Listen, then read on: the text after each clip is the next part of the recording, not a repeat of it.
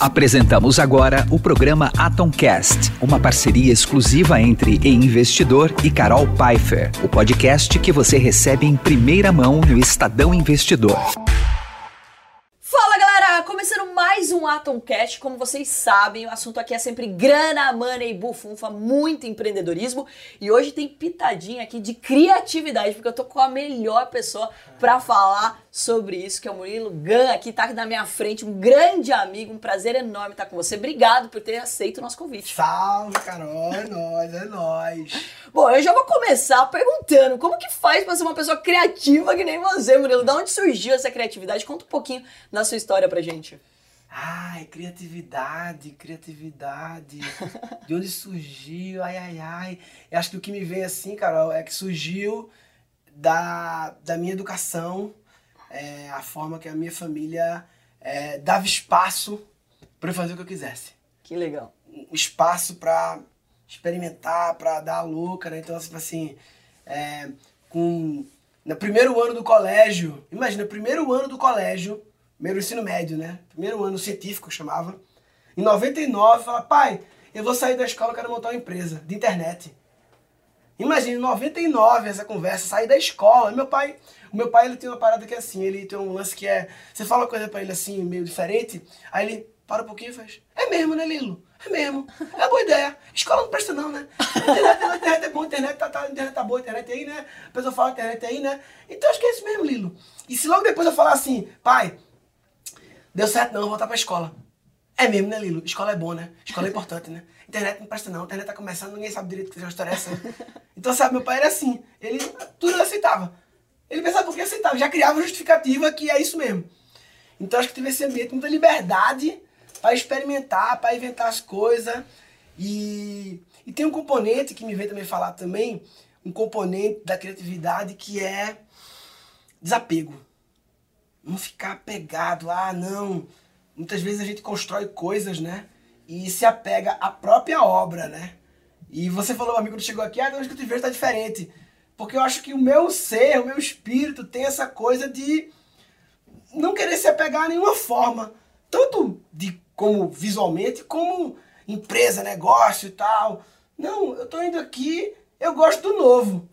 É, eu acho que eu sou um empresário meio diferente que eu, eu, eu não gosto de muitas vezes continuar a mesma coisa assim. Chega uma hora que eu falo, não, vamos começar outra coisa de novo agora, em outro lugar. Tipo, eu gosto muito de entrar no desconhecido, as coisas. Qual é a próxima coisa desconhecida que tem pra gente entrar? Pô, é muito legal de né, acompanhar a tua carreira, porque você foi fazendo transição atrás de transição, né? E eu queria até jogar aqui né, uma, uma pergunta para você em relação à própria comédia, né? Tipo, hum. pô, porque é uma das coisas mais difíceis que eu acho que é de fazer, é, é você tirar o sorriso das pessoas. Você tem que ser bom para isso, né? Gargalhada mais difícil ainda, Murilo. É. Quando que isso entra no, também na tua vida, né? E como que você vê isso como algo divertido? Como que foi tudo isso para você? Entrou, cara, a comédia, eu eu larguei a escola para montar uma empresa de internet. Eu, eu, eu criei um. É interessante história, só um pequeno parênteses. Era tipo um iFood que eu criei, chamava Peça Comida via Pager. Olha só. Pager. O cara visionário, hein? Pager não tinha nem SMS, então era Pager e fax que chegava o pedido. E aí, chegava por fax, por gente. Fax. Primeiro era Pager. Velha, porque eu lembrei do fax. É. Mas Pager é antes do fax, Pager. É verdade. Tanto que o Pager, a operadora de Pager quebrou e a gente ficou, e agora? Como é que manda o pedido? Vamos quebrar a empresa. Chega pro investidores, ó, ferrou. Ah, não, vamos botar pro fax. Pronto, o fax salvou. O fax era a tecnologia que salvava o nosso negócio. E aí, depois que isso deu errado, a outra história, eu fiz lá supletivo para vestibular e entrei na faculdade de administração, em Recife.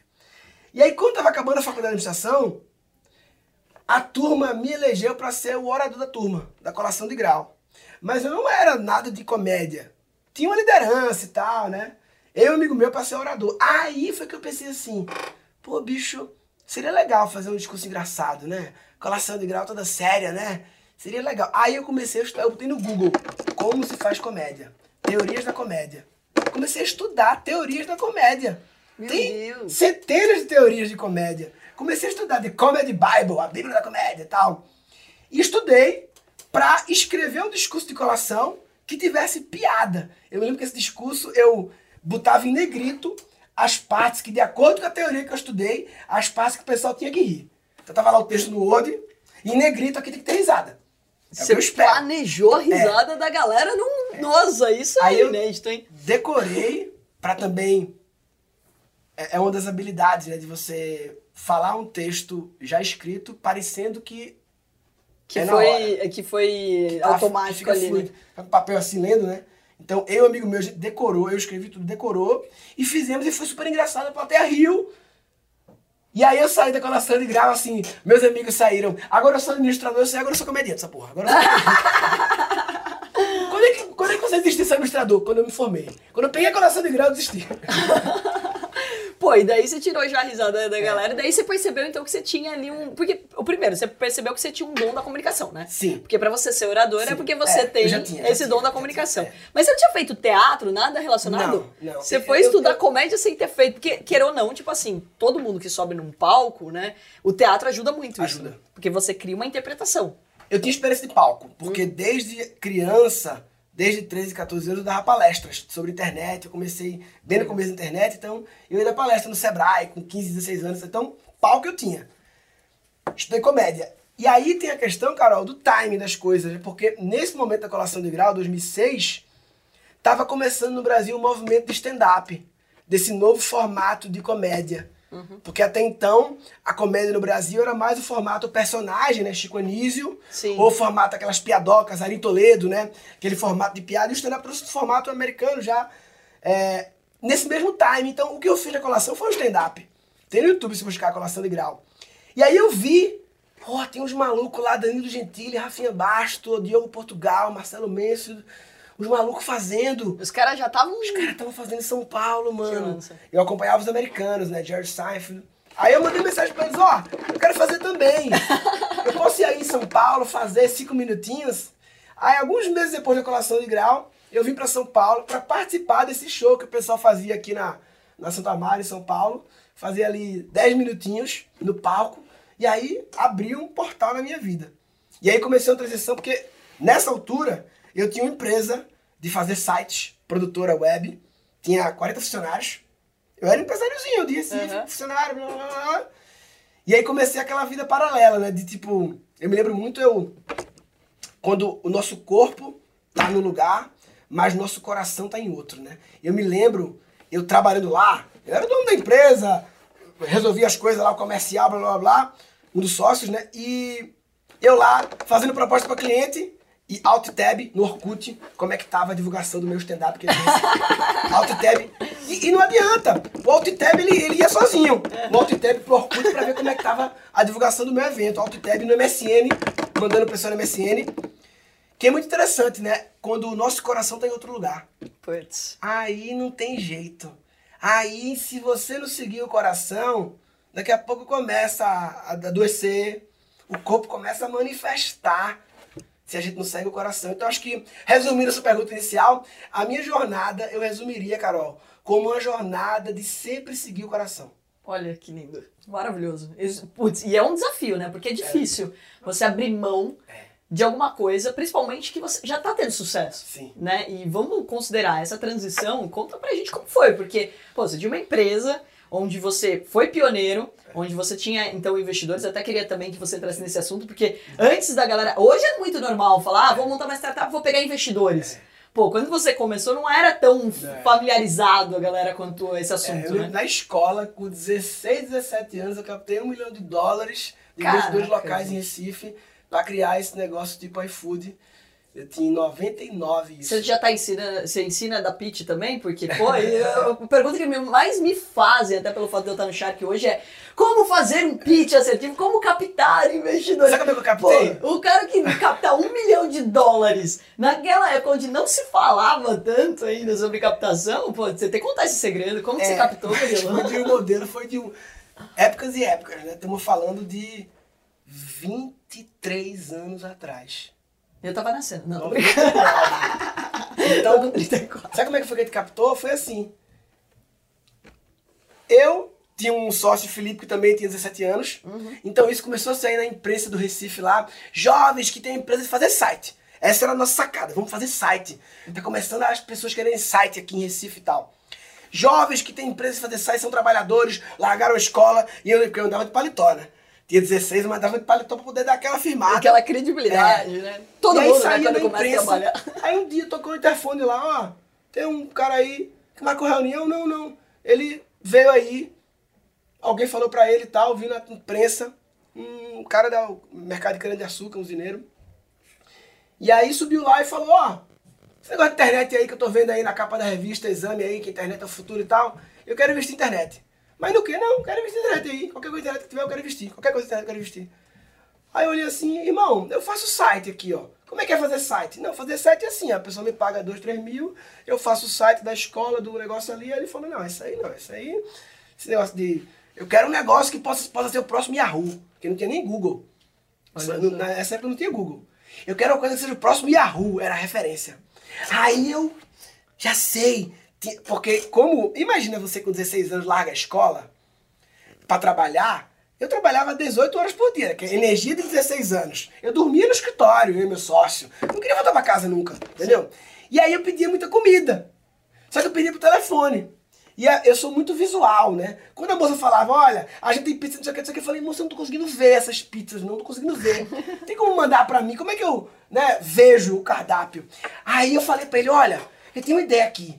A gente pegar um lugar que tem os cardápios online, em que o pessoal pede, a gente manda via page pra lá, e não sei o que, não sei o que. Aí ele, ó, isso aí pode ser o Yahoo. Você criou na hora com o cara? não, eu já tinha essa ideia, porque eu Ah, vi dessa dor minha. Aí você chegou e dor. jogou, jogou pro cara pra Eu ver se colava. É.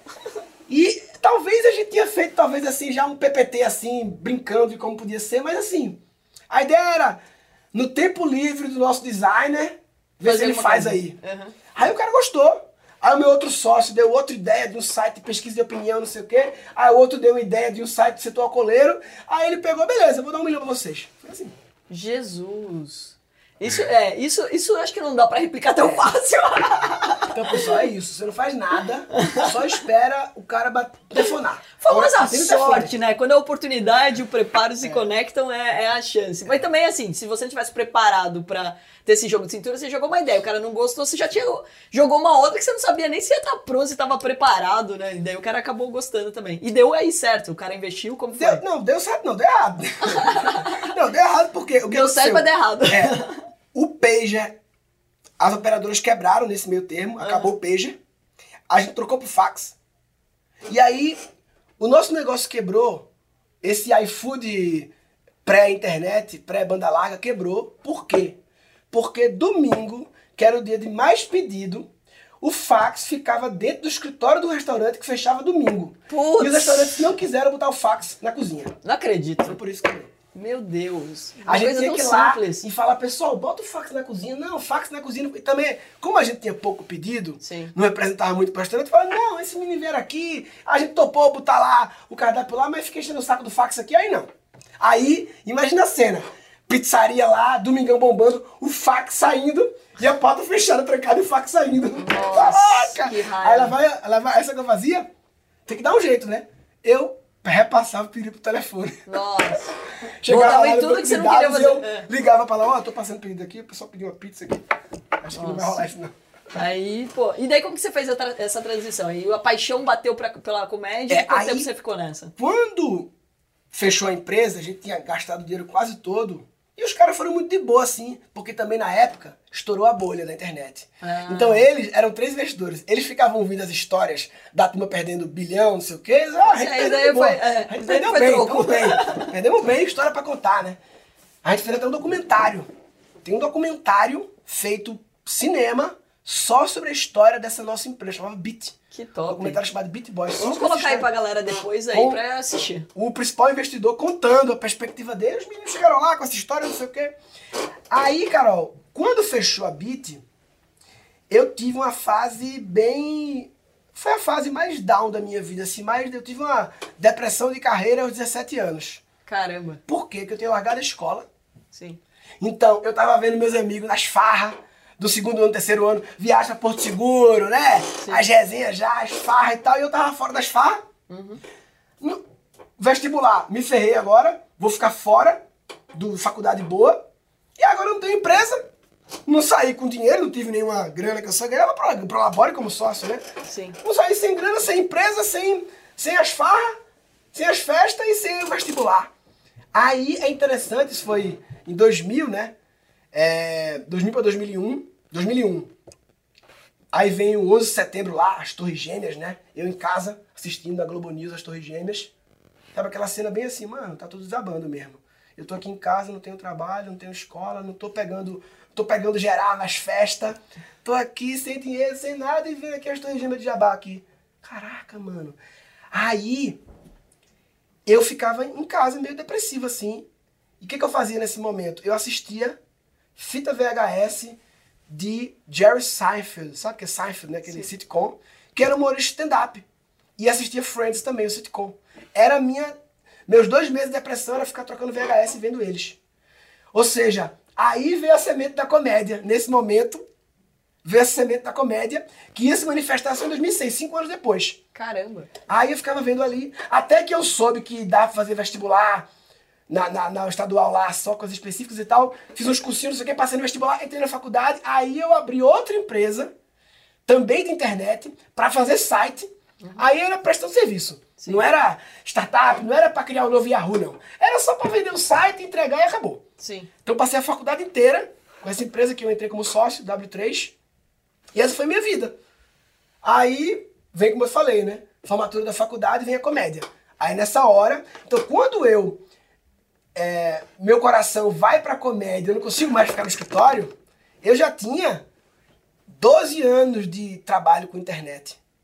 Era um menino prodígio da internet. Uhum.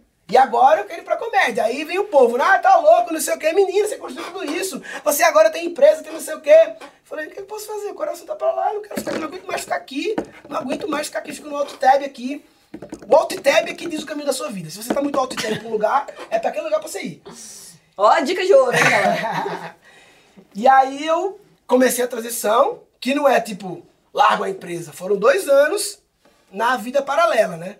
Eu na minha empresa lá e à noite fazendo show. Aí quando os shows do domingo começaram a dar uma grana e me sustentar, eu tomei a decisão de trocar a chave mesmo e ir pra comédia. Na verdade, tem uns bastidores interessantes, nunca falei isso em público. Olha, adoro. Eu tinha um sócio que Eu vou análise de hoje, tá? Não é da época. A minha análise de hoje, daquela situação. Eu não tinha coragem de pedir para sair. Eu não tinha coragem de chegar para ele e falar que vou sair. Sim. Não tinha coragem de dizer para ele. Aí sabe o que eu fiz? Eu comecei a irritar ele. Ai, meu Deus. Eu me lembro, teve uma reunião lá com os líderes, assim, umas 5, 6 pessoas.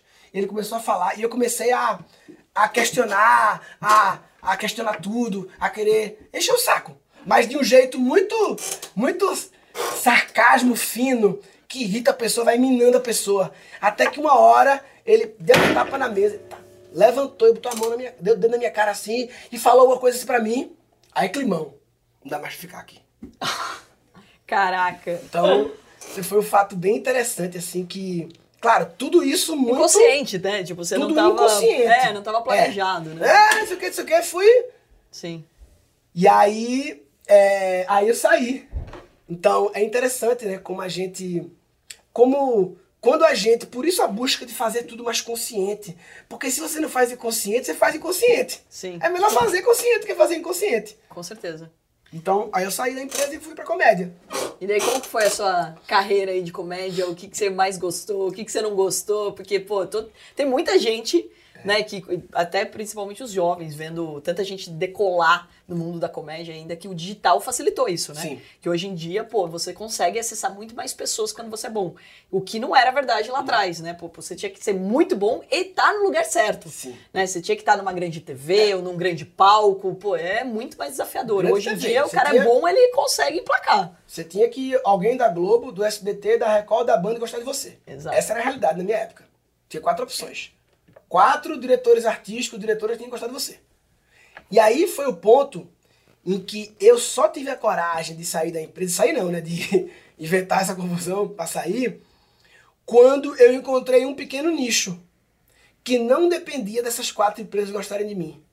Qual era o nicho?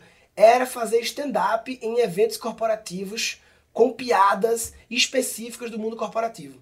Que como eu era empresário há muito tempo, faculdade de administração, fiz MBA, blá blá blá, eu era empresário, né? Sim. Então, Tinha eu lá, por isso. eu lá no Recife comecei a entrar nesse nicho de convenção da firma, evento de fim de ano, jantar das firmas, ir lá e fazer um stand-up com piadas sobre as reuniões, sobre não sei o quê, sobre o as coisas da empresa e tal, é. E aí, isso era um negócio que dava um cachê que era muito bom é, e que não precisava ser famoso, necessariamente.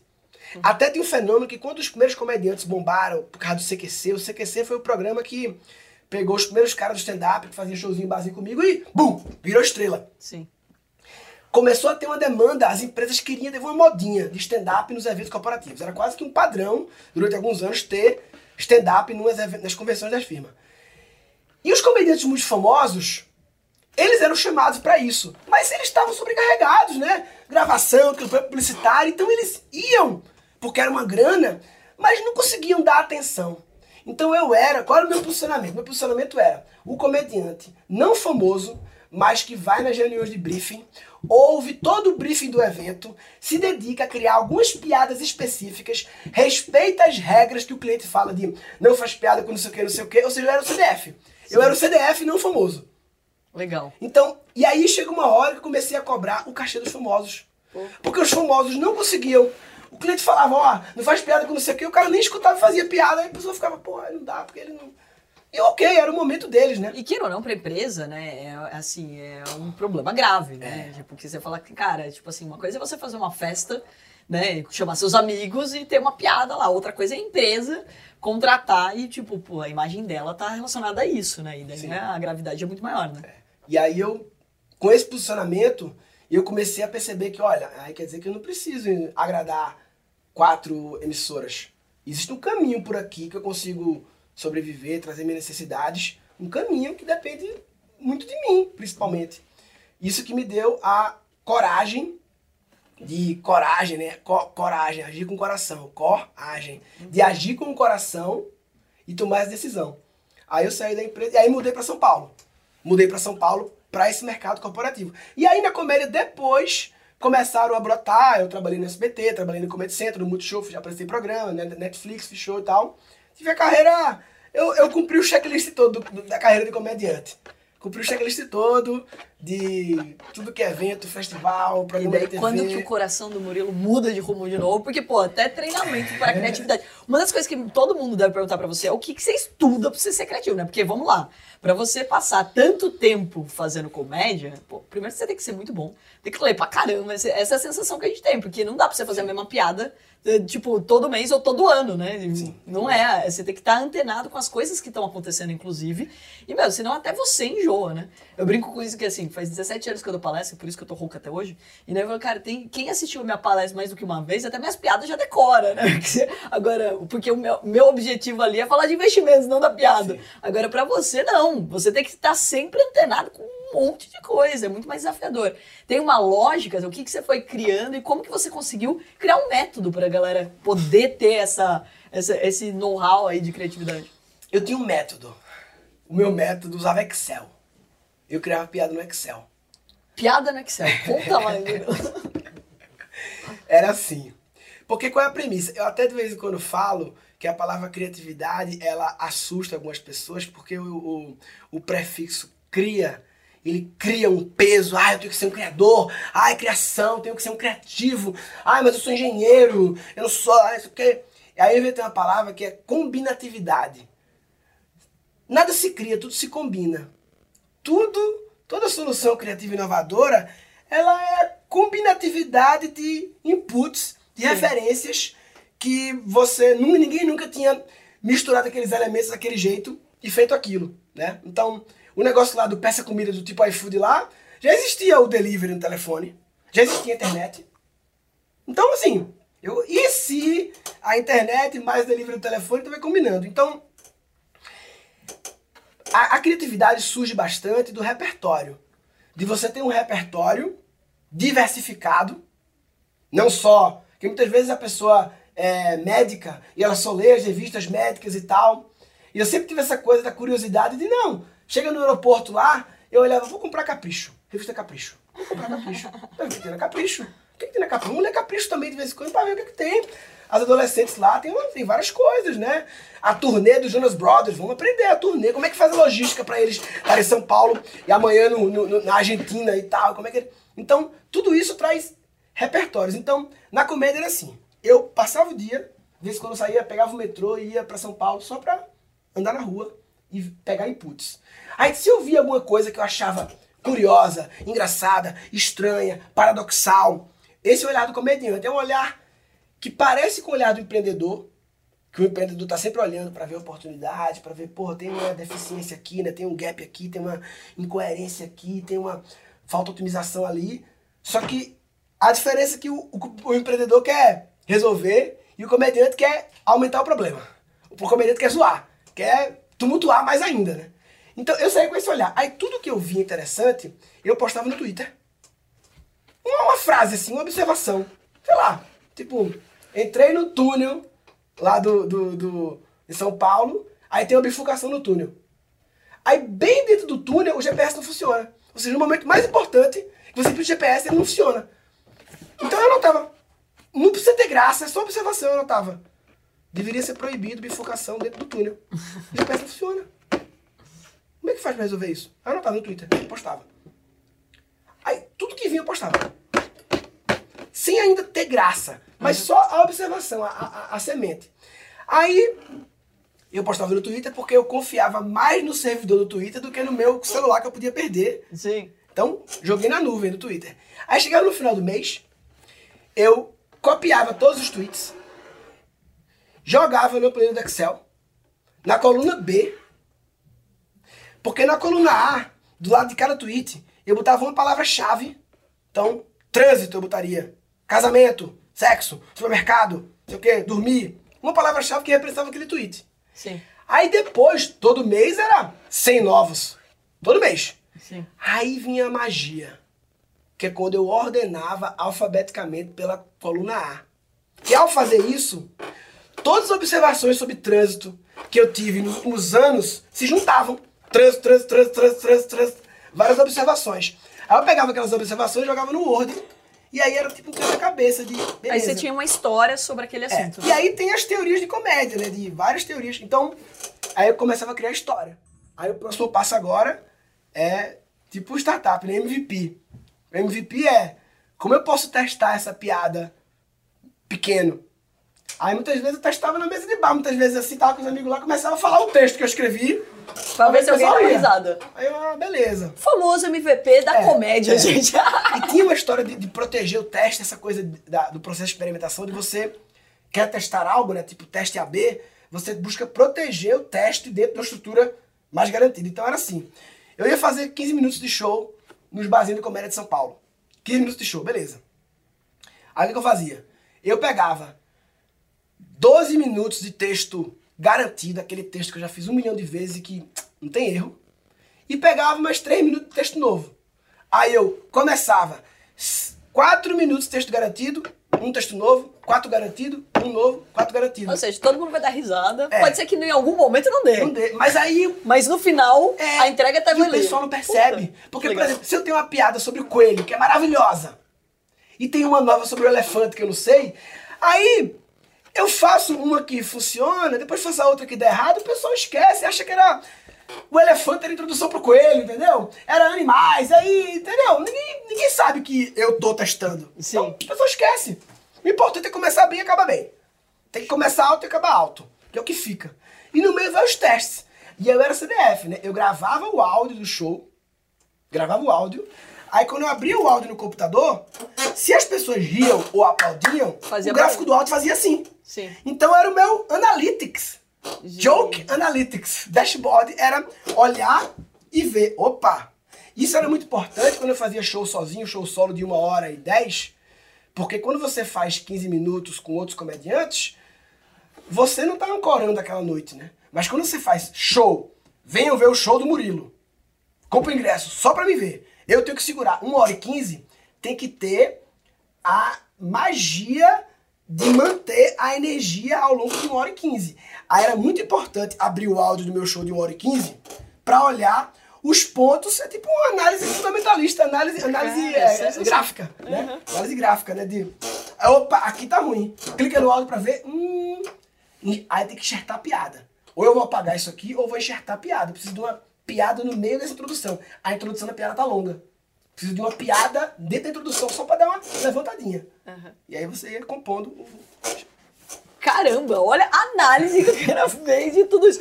Ô, Murilo, e entra num ponto que eu queria é, né, avançar aqui para o nosso segundo bloco, um pouco de sobre falando sobre mentalidade, sobre mindset, né? Porque, pô, para você conseguir ter sucesso, você sempre vai ter altos e baixos na tua carreira. E você passou por muitos altos e baixos. E uma das coisas mais importantes é como controlar a tua mente nessa hora, né? O que, que é o mindset na vida do Murilo? Como que você foi é, conseguindo controlar isso na sua vida? Porque controlar tudo a gente nunca vai conseguir, né? Sim. Mas pelo menos ter consciência, igual você falou agora aí de uma análise que você fez desse sócio que você começou a irritar, ele foi inconsciente. Né? Hoje, com mais maturidade, talvez você faria diferente, você daria para conversar com ele, etc. Então, o que que é o mindset na tua vida e na tua jornada?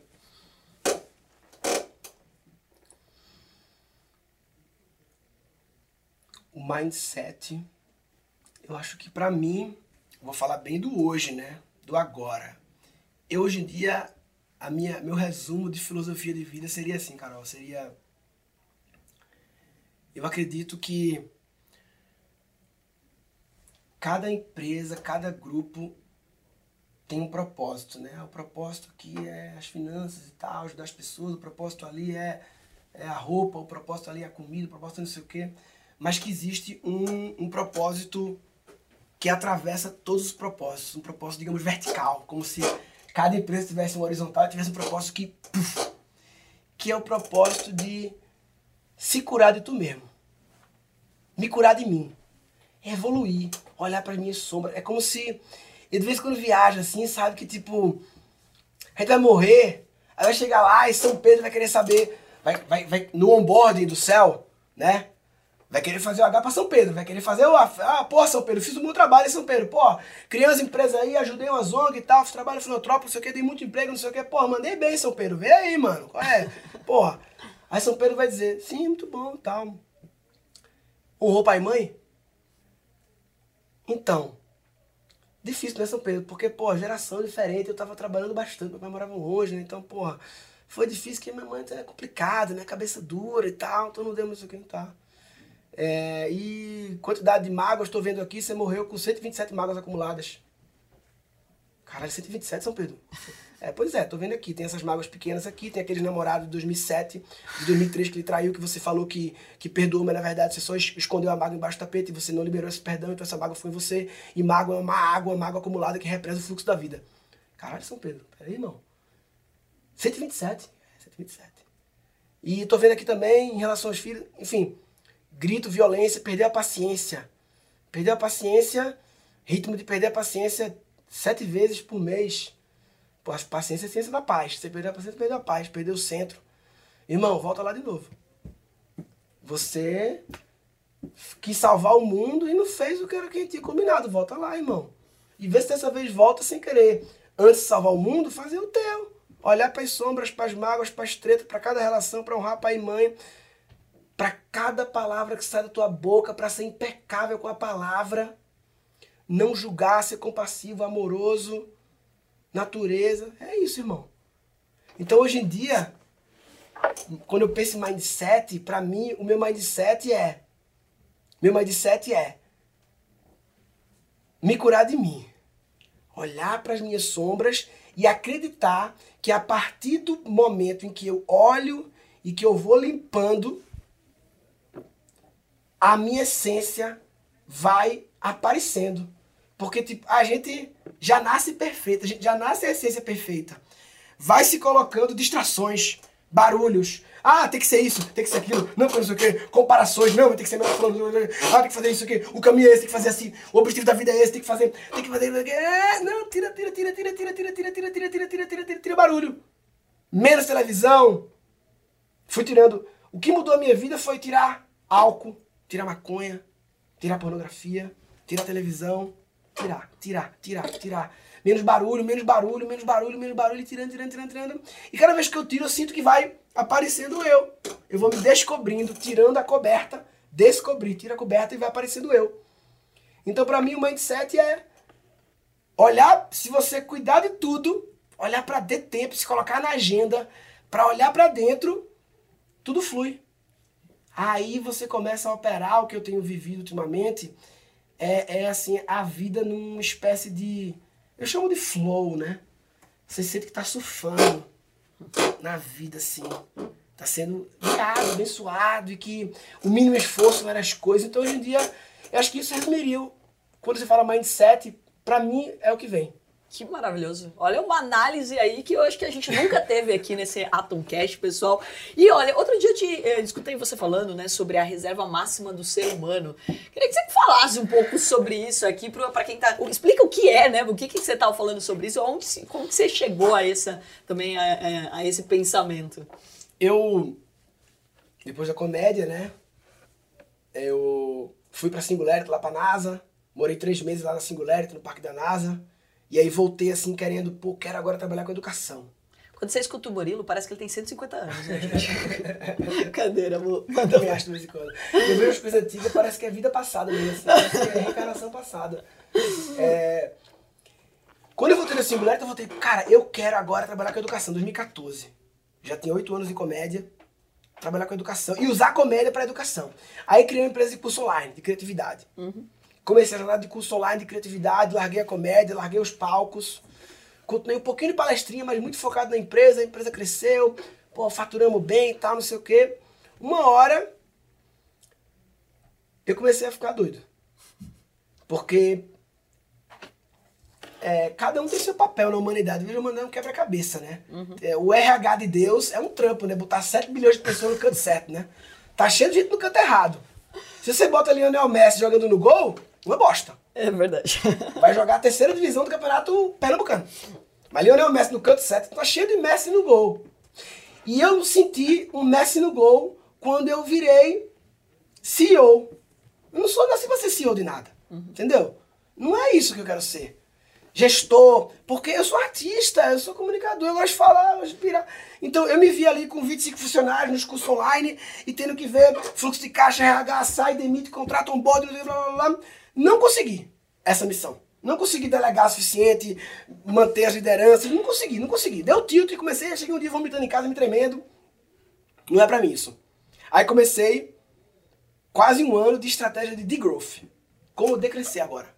Tenho 25 pessoas. Como é que eu tenho 25 pessoas, empresa saudável, crescendo, faturando, dando lucro, mas eu quero encerrar ela. Sendo justo com todo mundo, devagarzinho, respeitando os alunos. Sem atropelar nada. Sem né? atropelar né? nada. De ré, como eu falo. Vai de ré, de ré, devagarzinho.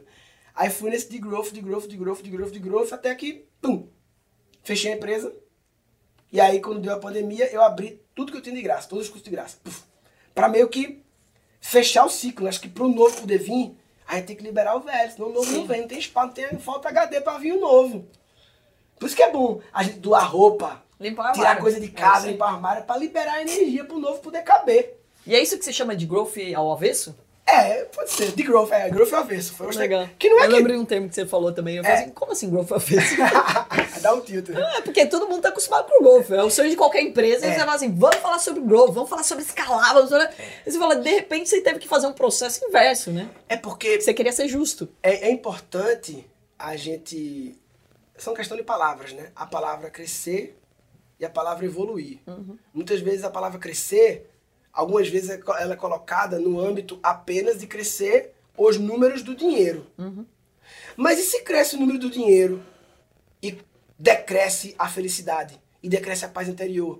E cada vez que cresce aqui, treta mais com a esposa, com os filhos, e começa a ter problema de saúde, começa umas micose, começa a se coçar, começa a estourar uns negócios assim. Aí você não está evoluindo. E eu acredito que o propósito da vida é evoluir. Chega lá em São Pedro, vai dizer que cresceu, ele vai dizer, mano, porra, não foi isso, irmão. Né?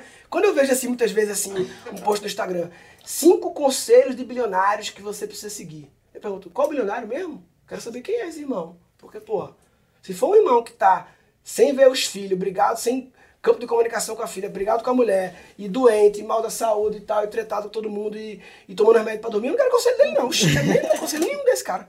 Quero nem, quero conselho de quem tá bem, quero ver o todo. Quem tá na, na paz, quem tá feliz, quem tá bem, com a família, com, com a saúde, né? Então, esse de growth veio porque eu senti que chegou uma hora que o meu crescimento estava me evoluindo. Sim. Então não é que crescer é ruim, claro que não. É porque eu acredito que o foco é evoluir. Sim. Se para evoluir você precisa recuar o crescimento ou decrescer no momento para depois crescer, é isso. Então, esse de growth foi para me cuidar, para ficar bem com a minha esposa, filha pequena e tal. Quando a gente fechou a empresa, aí eu fiquei fazendo as palestras como meu trabalho. Eu e a minha esposa falou assim, agora o que vamos fazer e tal. Minha esposa sempre foi muito parceira e tudo, né?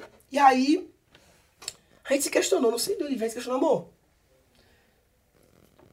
A gente tem uma reserva financeira confortável para se der uma merda grande aí. Nós não temos liberdade financeira nesse sentido, independência financeira no sentido que é bastante conhecido, que é quando os rendimentos bancam o custo fixo, né? Uhum. Eu não tenho isso. Uhum. Eu moro alugado e o meu rendimento que eu tenho guardado não bate no meu custo fixo.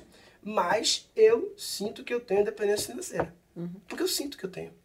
Porque eu confio que vai ter uhum. dinheiro Primeiro, eu tenho dinheiro guardado. Aprendeu a fazer também, né? Pra emergência. Você sabia que eu eu sei fazer. Uhum. Se precisar, que vai dar tudo certo. E tenho fé na vida que vai dar certo. Então, eu, então, é, é, independência financeira é uma coisa que você sente. Até porque alguém pode ter o dinheiro que rende o custo fixo e mesmo assim, ai, mas sei lá, acho que eu tenho que ter mais, porque vai que o custo fixo aumenta. Uhum. Aí você tem escravidão financeira. Uhum. Se você não se sente que tá bem.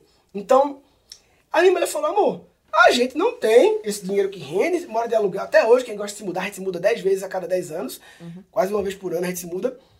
E, Caramba! É, a gente se mudou 10 vezes Admiro, ainda com duas filhas. É. Não, porque tipo, assim, o problema tem... maior é a mudança. É. A montar, desmontar. A minha filha de 3 anos já morou em quatro casas.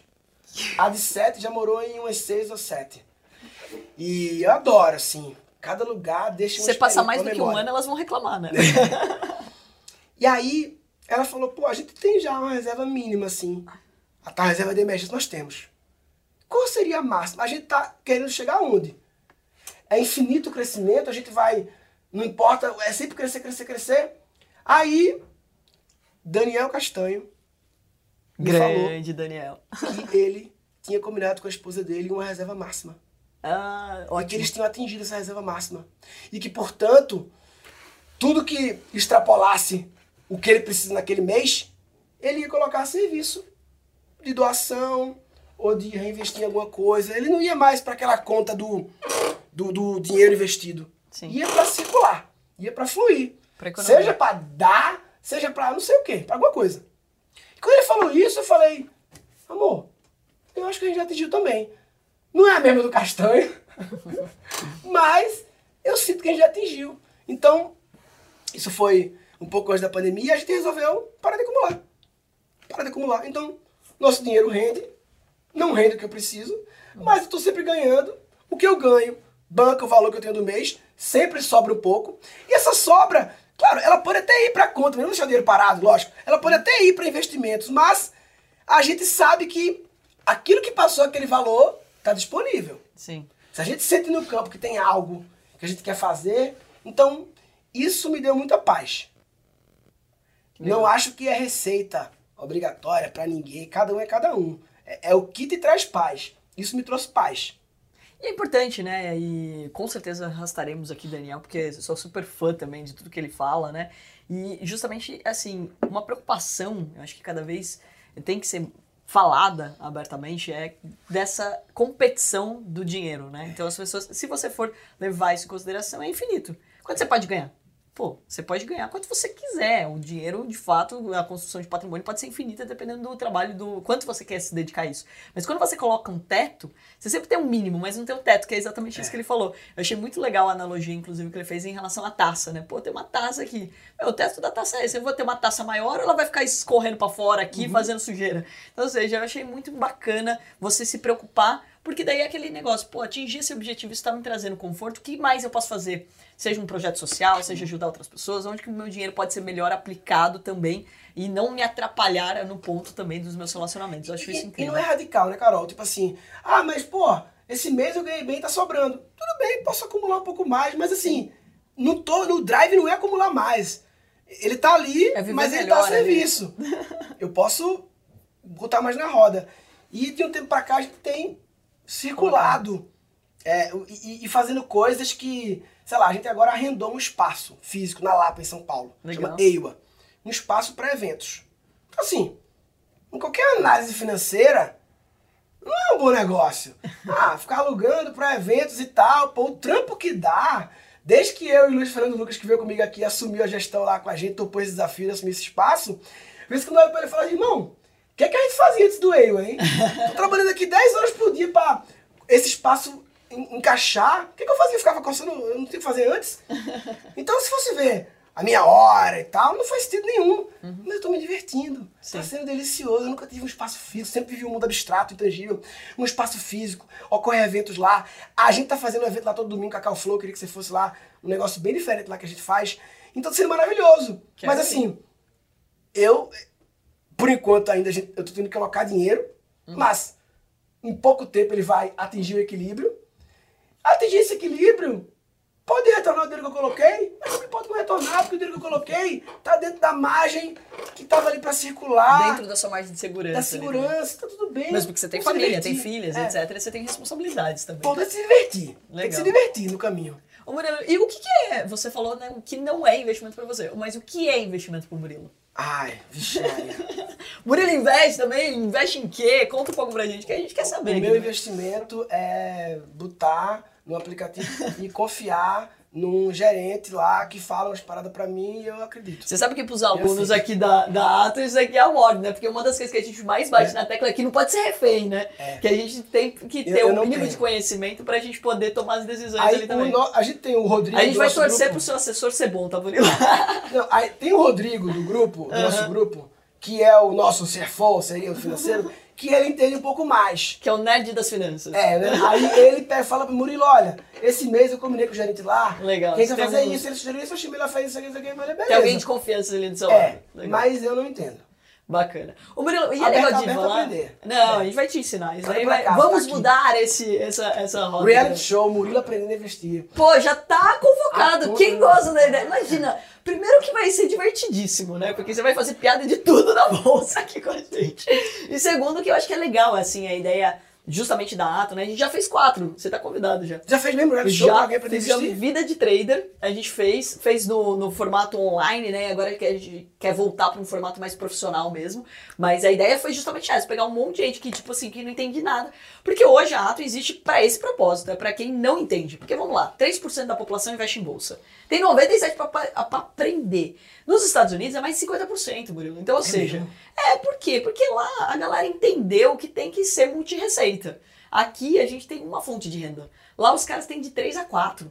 Então, ou seja, eles entenderam que dinheiro trabalhando por eles faz com que eles construam um patrimônio mais rápido e daí você fica mais rápido, livre para ser feliz e fazer o que você gosta. Então, acho que é uma, uma pegada que aqui a gente na Atom bate muito nessa tecla. A gente, o nosso grande propósito é esse. Porque, pense, se todo mundo aprender a ganhar dinheiro, as pessoas gastam dinheiro. Elas vão na padaria do seu Zé, na quitanda da Dona Maria, elas fazem a economia girar. Elas têm tempo, elas vão num show legal, elas fazem de fato as coisas acontecerem. Então o que falta para nós aqui no Brasil é justamente essa educação financeira para as pessoas poderem se tornar investidores mesmo. E as pessoas começando do zero. Começa com 100 reais, com 200 reais. E eu faço questão, inclusive, porque vai fazer diferença na vida das suas filhas, viu? Porque a faculdade vai custar caro, amigo. Então, faculdade ou curso que ela queira fazer, as viagens, você não vai querer dizer não. Então, ou seja, ainda mais com duas meninas, pai vira mais coruja ainda, né? Fica babão. eu, eu, eu talvez diga não. É. É um caso interessante isso aí, que teve um amigo próximo recentemente, você falou esse assunto, que o, esse meu amigo, ele tá com um desafio financeiro assim, e um filho quer fazer faculdade, faculdade privada, faculdade relativamente cara, e eu perguntei como é que tá fazer, ele falou, ah, vou ter que dar um jeito, né? Que veio desse lugar de eu não posso dizer não pro meu filho, pra educação do meu filho. Eu pensei assim, mas se tu diz não, se tu diz sim para essa faculdade dele, tu tá dizendo não para a educação financeira dele. Exatamente. Porque se tu vai bancar a faculdade dele sem poder e não traz isso pra tona, não traz essa conversa, talvez tu perpetue essa relação com o dinheiro com ele. Exato. Que vem dessa crença assim de que, tipo, não se nega a educação pro filho, como é que você pode negar? Não, você pode negar sim, não é o ideal. Claro. Até porque você pode inventar. Até muita gente tá falando, quer fazer a faculdade? Filho, eu tenho um amigo meu que é mestre desse assunto da faculdade. Você não passa seis meses na cola dele, estagiando com ele. Pra ver se você vai quer isso aqui- mesmo, né? Porque senão Você você, vai vai ganhar 500 desperdiçar conto ainda. É. Em vez de gastar 4 pau, você vai ganhar 500. Ou seja, 4.500 você tá ganhando. É isso aí. E aí você vai ver se quer mesmo. Sim, sim. Porque, filho, no momento as coisas estão apertadas, então vamos segurar seis meses aqui e tal, não sei o quê. Aí você dá educação financeira pra ele. E então, é, enfim, só lembrei disso que você falou sobre. Sim, de- com certeza. Mas essa é a lógica também, né? Eu acho que tem que fazer cada vez mais também os jovens entenderem se eles querem de fato aquilo, se faz sentido, né? Porque também. eh, Daí entra numa outra discussão aqui, mas assim, o sistema educacional brasileiro, a gente é forçado a ir pra faculdade, porque a gente precisa ter alguma profissão. Mas pensa, com 16, 17 anos, você também não sabia Sim. exatamente o que você queria ser, né? Tanto que você largou o colégio. Mas imagina, hoje você é pressionado para isso. E daí a quantidade de pessoas que acabam não exercendo as profissões dela. Então eu, eu acredito também que cada vez mais a gente vai mudar a mentalidade das pessoas em relação à educação. Primeiro, de pô, será que é isso mesmo que eu gosto de fazer? Será que vale a pena eu fazer essa grana, né? Investir esse dinheiro nessa, nesse tipo de educação? Mas isso a gente deixa para um outro papo daqui também. Ô Murilo, mas então conta pra gente assim, um pouco mais de futuro aqui, né? Como que tá o Murilo hoje? Conta dessa, desse novo projeto que você tá, o que, que você imagina aí para os próximos meses, próximo ano, não sei se o quanto você já planejou. No momento, Carol, eu tô num momento bem interessante de. Então, assim, eu faço palestras para empresas, adoro fazer. Tô fazendo agora palestra junto com o Danny Black, um artista musical, uma palestra mais Circo de Soleil, assim, uma coisa mais com música e tal, não sei o que, tá sendo Ela é maravilhoso. sempre nova, gente. Pra, É. Só bastidor aqui, só um parênteses aqui. Eu fui no evento do cara. eu, Pô, ninguém fazia um cenário diferente num palco. O cara meteu uma praia no palco. Eu lembro que eu olhei assim, eu já era muito fã do Murilo, mas eu olhei assim e falei, cara, o cara meteu uma cerveja, uma praia ali no negócio. Foi sensacional. E não era pra fazer, não era um stand-up, era um treinamento. Isso que era mais legal. No, no- no evento anterior, eu criei a Praça Nossa do SBT. Aquele cenário, aquele banquinho do Carlos Alberto, aquela Praça Nossa, entendeu? Era o Carlos Alberto. Mano, Adorava inventar essas coisas. Então, eu E tô fazendo as tá palestras e um espetáculo musical junto com o Dani Black. Vamos estrear agora 5 de julho em BH. Eu, o Dani Black e a minha esposa fazendo uma palestra musical. Então, tem esse lado das palestras e do palco que eu tava sentindo falta de voltar mais pro palco. Não o palco do evento corporativo, mas o palco também do teatro, né? Então tem essa frente. E agora a gente tem esse espaço na Lapa, EIWA, um espaço de eventos, em que a gente, todo domingo, eu tô em cartaz lá, fazendo um negócio chamado Cacau Flow. Que é o seguinte, é... Tem uma, tem uma receita dos maias, os astecas, que é o cacau, o- não é chocolate, porque chocolate é o cacau mais açúcar mais leite. É o chocolate menos açúcar e leite, só o cacau. O cacau 100% líquido e é uma bebida super suave, não é nada psicodélico e tal. É uma Sim. coisa que abre o coração. Então o que, que a gente faz? A gente faz todo domingo essa, essa cerimônia, digamos assim. 150 pessoas cabem na casa, que serve cacau para todo mundo. Rola uma meditação, um momento assim, uns 20 minutos de.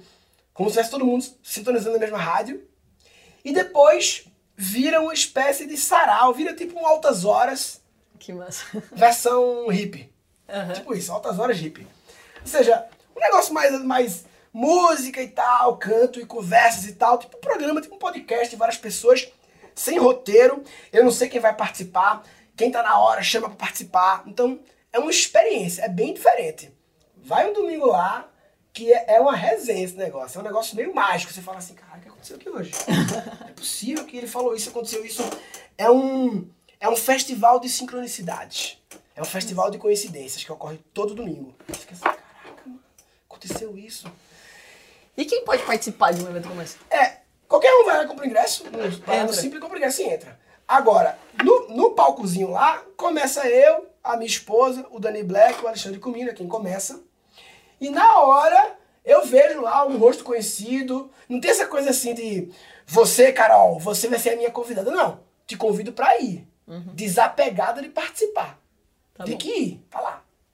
E tem que confiar no flow. Cacau flow. É flow, não tem controle, não tem pauta, não tem presença. Muitas vezes eu chamo alguns artistas, tem que explicar, né? Que o artista, ele imagina que eu tô chamando pra. Não. Pra... É um altas horas que o Serginho Grossman chama o artista pra, pra, pra plateia. E pode ser que alguém falando, vem cá, ou não. Sim. Então, essa é a frequência. Então, mas por trás desse evento, é difícil explicar. É, na pandemia, um grupo de humanos, de uns 20 pessoas, 10, começaram a se encontrar na pandemia, todos em momento de reinvenção de carreira.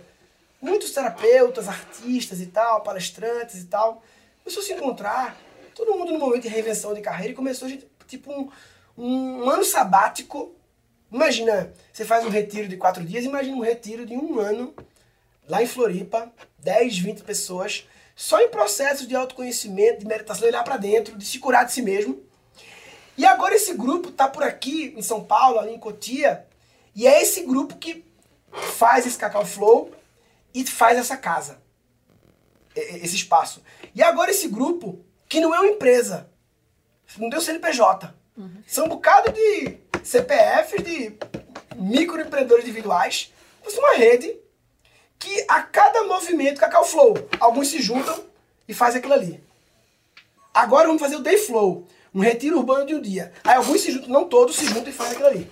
Aí volta. Agora vamos fazer Casal Flow, uma imersão de casais quatro dias. Alguns se juntam, fazem aquilo ali e volta. Divide os recursos, volta. Então, é isso, é uma rede que a cada missão vai pra cá, pra cá. Então, a gente chama só Cristal esse grupo. E é isso, no momento é o que tem me divertido. O Luiz Fernando Lucas, ele. A gente tá co-criando uma. A gente tá inventando, né? Uma, um tipo de empresa que é uma cooperativa, mas que a gente não sabe como é, né? A gente tá aprendendo. É um novo tipo de empresa. Legal. Que, por enquanto são seres separados em rede que a cada missão. Ele tá tentando entender como é. que ele vai juntar e organizar tudo isso, é. pelo jeito, né? Que o cara da criatividade acaba. Consciente. Empresa consciente. E é uma empresa consciente, é um, é um grupo que tá sempre fazendo seus trabalhos de autoconhecimento Sim. bastante. A gente fala que antes da gente co-criar coisas, tem que co-curar. Top. Co-curar para co-criar. Porque o meu padrão de empreender que eu conheço, que eu vivi, sempre foi assim, né? A gente se conecta por um projeto. Eu falo, Carol, tô com um projeto aí muito massa. Em Sorocaba, que negócio, um negócio, fazer online, não sei o que, uma ideia maravilhosa, uma sorveteria muito louca, que vai ter não sei o que, lá, lá, lá. E aí tu fala, pô, que legal, sorveteria, vegana, adoro, vamos fazer isso aí. A gente, a gente, não tô falando eu você, mas em geral, uhum. se conecta por esse objeto externo que é o projeto, a ideia. Vamos fazer junto. Aí no meio do caminho do fazer junto, a gente se relaciona.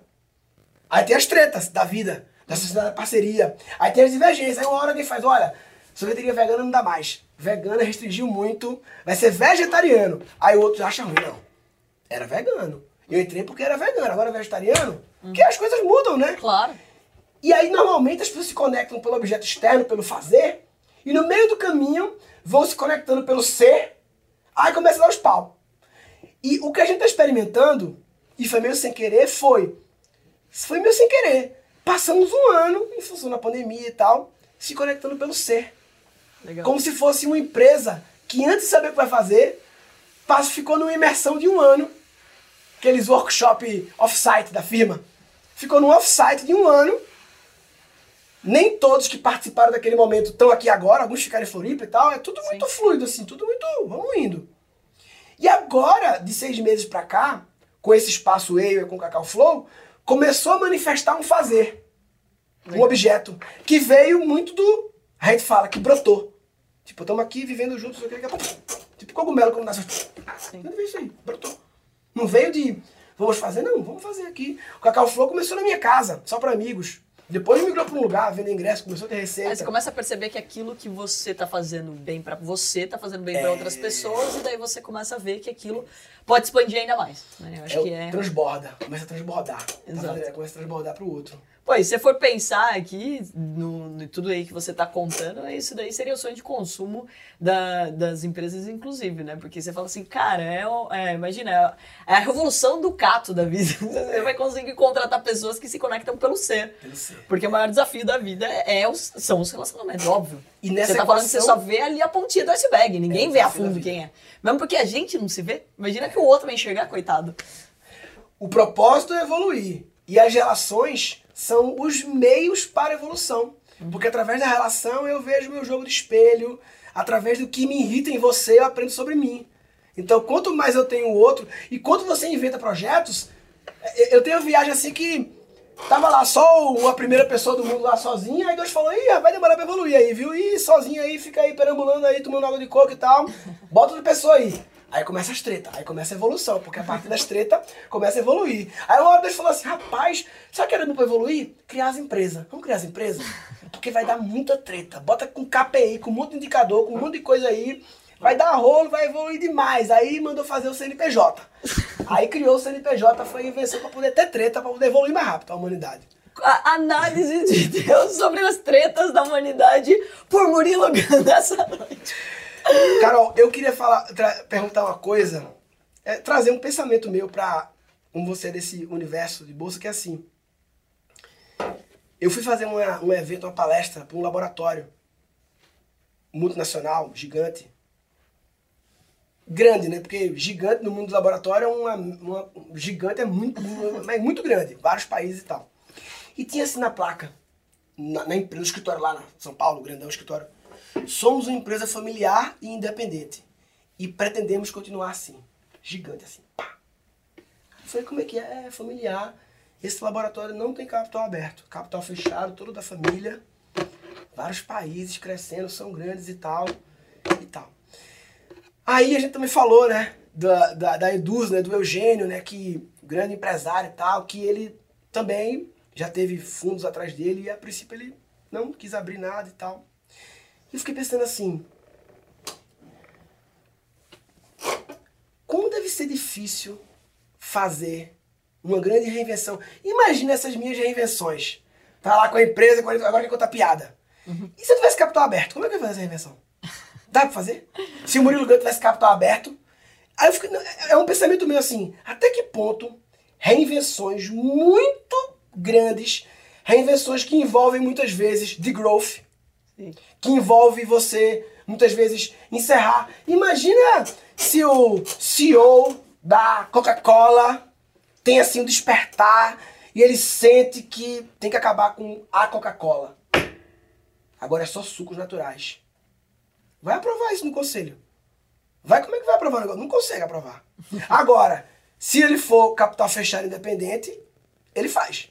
É, daí é um ponto bem importante que você colocou aqui, Murilo, porque eu acho que vale a pena a gente sempre analisar. Eu tenho grandes amigos empresários, inclusive, que eu já questionei. Vocês têm interesse de ter capital aberto e tudo mais? Ah, não, porque, exatamente, é uma empresa familiar e a gente não precisa de dinheiro. Primeiro que uma empresa de capital aberto, ela não vai só para a bolsa quando ela precisa de dinheiro.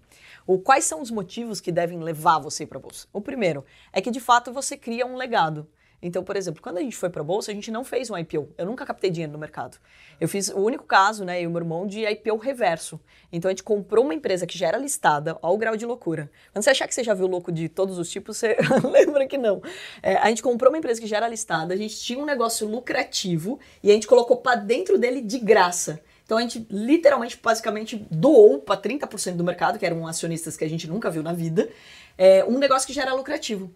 A gente pegou essa casca e colocou para dentro. E daí você pergunta, mas por que você faz um grau de loucura desse? Porque a gente não queria ter uma receita. Existe uma grande diferença.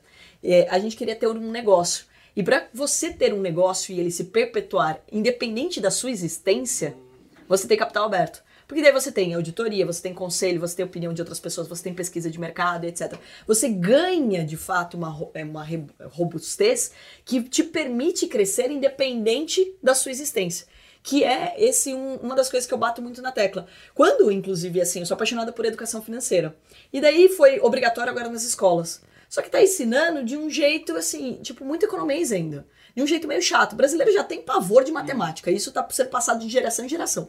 criança nem tem ainda consciência de que matemática, matemática é chato. Mas o pai fala pro filho que é chato, ele já, come, já nasce achando que é chato. Então, ou seja, imagina como que a gente ia mudar séculos de problemas em relação a dinheiro, educação financeira, matemática. E daí eu falei, eu fui fazer um mestrado de educação e tecnologia com a MUST para entender como que as pessoas aprendem, como que elas poderiam aprender de jeito diferente. E cheguei num desenho animado. Por quê? Você tem filhos pequenos, você já assistiu Galinha Pintadinha, tenho certeza. Já assistiu? Então, aí você fala, você não está entrando na vida da criança, você entra dos pais. E desenho animado não tem objeção. E olha que interessante, desenho animado não vai aparecer bêbado em nenhum lugar, não vai sair no Fantástico, no Léo Dias, não vai dar problema. O que ele vai fazer, o que você escreveu pra ele fazer. E ele tem uma personalidade própria. E daí uma das coisas bem importantes, Mu, que assim, mesmo crescendo a Carol e o Kim, pô, eu vou passar por essa vida. E daí como que eu deixo, como que eu consigo ajudar a educação financeira? Eu não vou mudar a educação financeira, eu vou ajudar. Porque é preciso que todo mundo queira aprender. Se ninguém quiser aprender, eu não tô ajudando ninguém. E daí eu criei um desenho animado que não tem a Carolzinha. Então muita gente fala, oh, vai ter, é, que chama o Clube do Tel Torinho. Tem um Tel, um professor, que ensina educação financeira. Uau. E daí por quê? Porque, pô, eu tenho que levar a mensagem independente da minha existência. Eu falei, não vai ter a Carolzinha? Eu falei, gente, não! Porque a Carolzinha, ela vai passar. E daí você vai ficar lembrando uma pessoa que não tá mais. É esquisito até, né? Tipo assim, não era o que eu queria naquele momento. Então eu queria que ele tivesse uma independência. Então, voltando à tua pergunta inicial, é, muitos empresários eles têm medo até de abrir capital, ou até acham que, pô, tá vendo? A gente não precisa do capital externo. Mas é uma decisão de que como que você vai levar esse legado? Como que isso vai ser maior e daí de novo transbordar? O teu propósito vai atingir outras pessoas. E você vai ter pessoas melhores do seu time. Então só o cuidado é que assim, hoje, quando você fala, né, do Murilo, é, Murilo pode ter várias transições. Você pode ter isso. Você pode ter dentro da tua empresa pessoas como o Murilo que tem transições, que vão trazer outros projetos. O nosso curso mesmo, nosso treinamento foi mudando várias vezes. Por quê? Porque você se apaixona por outras coisas e porque o público também. Então, o que você fazia lá atrás, hoje talvez não funcione hoje. Então, é importante isso. Mas o que não pode acontecer com uma empresa, ela também depender de uma única opinião.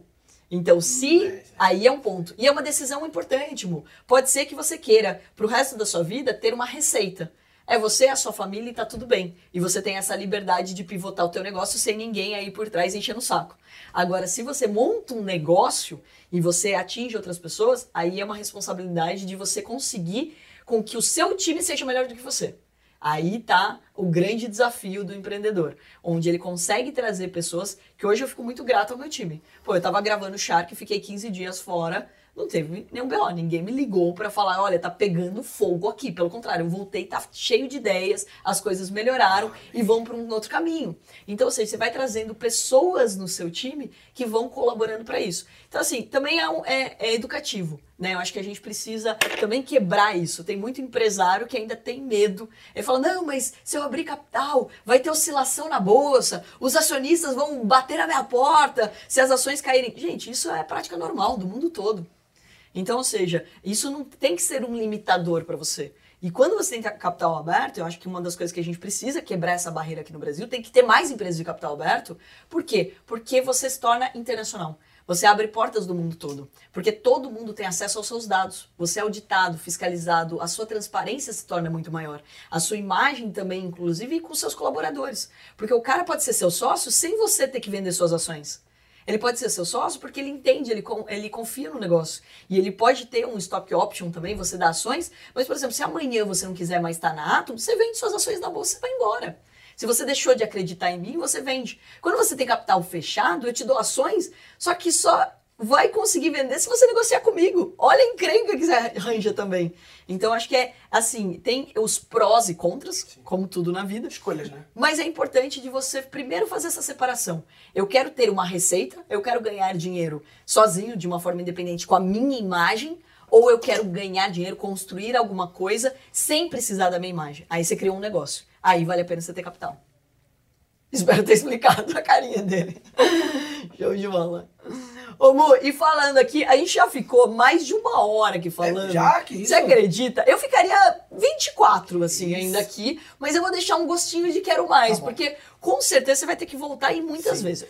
Primeiro porque Sorocaba assim, né? tá na minha, na minha vida, tá aparecendo na minha vida Sorocaba aqui. Ah, então, já vai. E não, eu vou ter que ter a experiência lá no Cacau Flow ah, pra vai. contar no nosso próximo Aceito. gravação de podcast, hein? Aceito. Primeiro eu queria já, inclusive, que você deixasse esse convite para as pessoas, como que acha, como que se inscreve, né? Compra o ticket, onde que é fácil delas participarem. Instagram, Murilo Gun, G-U-N, todo domingo, até meados de agosto, vamos estar em cartaz lá, nesse espaço chamado E-Y-W-A, na Lapa. No meu Instagram tem. E você pode comprar ingresso para ir domingo lá. E vou ter agora um espetáculo em BH com Dani Black, essa estreia. Temos que começar a viajar com esse espetáculo. Vamos começar a ter umas imersões, Day Flow, uma imersão, um retiro urbano, lá no nosso espaço, tudo no meu Instagram tem. E lá no nosso espaço também vai começar a ter os espetáculos teatrais. Vai ter o Gandhi. O João Signorelli é um ator da Globo que há 20 anos que ele interpreta o Gandhi. Cara, ele vira o Gandhi, é muito louco. O monólogo do Gandhi falando sobre liderança. O Gandhi. E ele vai fazer também lá um do Chico Xavier, em que ele interpreta o Chico Xavier. Que massa. Conversando com o Bezerra de Menezes, outro ator. Então, nas quartas-feiras, nosso espaço vão ter esses monólogos, esses espetáculos teatrais, assim, bem diferentes. Então, vem no meu Instagram, lá do nosso espaço, Murilo Gama. O Cacau Flow também tem no YouTube. Os, pro, os, os, os, domingos lá vão pro YouTube depois, vira tipo um programa. Então também KKO Flow.